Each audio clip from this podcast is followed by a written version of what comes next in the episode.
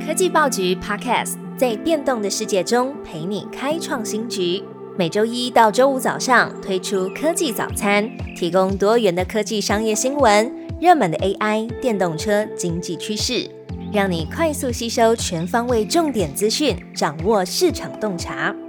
科技早餐今天精选五则国内外重要科技新闻。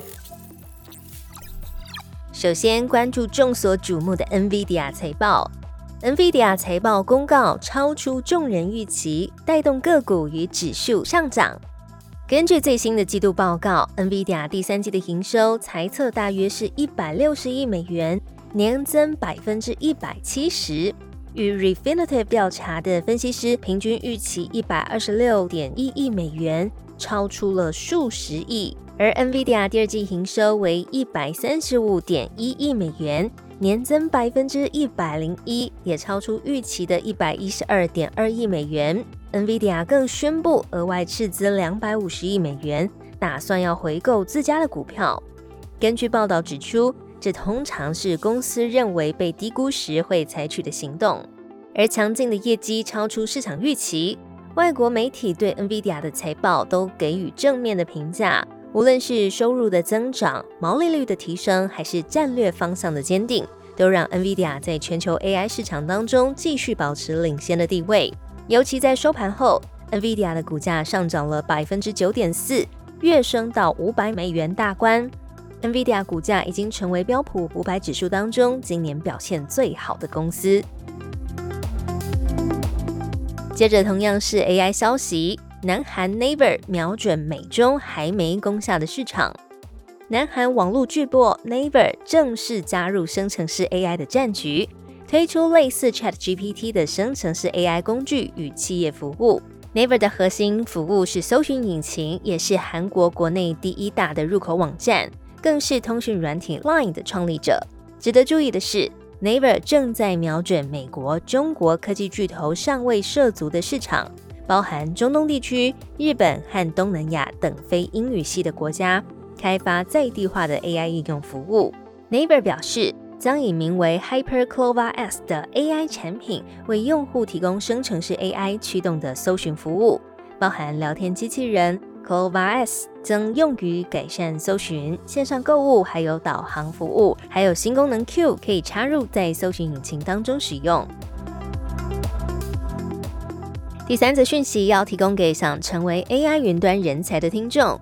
云端与 AI 促使企业加强改革的速度与力道，更催化了超新型数位人才的诞生。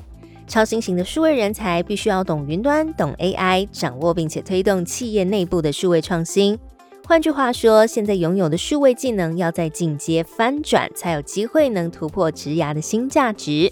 知名的云端运算服务公司 AWS 就将在八月二十九号在台北一零一办理 AWS 云端职涯探索日，协助想要了解市场需求、点满数位技能的你，真正从云端与 AI 的人才市场趋势、企业育才的战略、关键技能的探勘等多面向，来协助增加大家未来职涯的爆发成长力。这场免费报名的活动尤其适合开发者、工程师、架构师、资讯管理者，还有资料科学家、工程师、AI 训练师，以及系统开发与维运人员、资安人员及技术支援等技术背景的相关人士。现场还提供参与者跟五大企业媒合的机会，包含国泰金控、中华电信、方闹、游戏橘子集团，还有统一资讯。不过座位有限，只有两百名的现场名额。因此，主办单位也决定加开线上直播场，提供无法亲临台北现场的来宾线上个人专属直播的收看连结。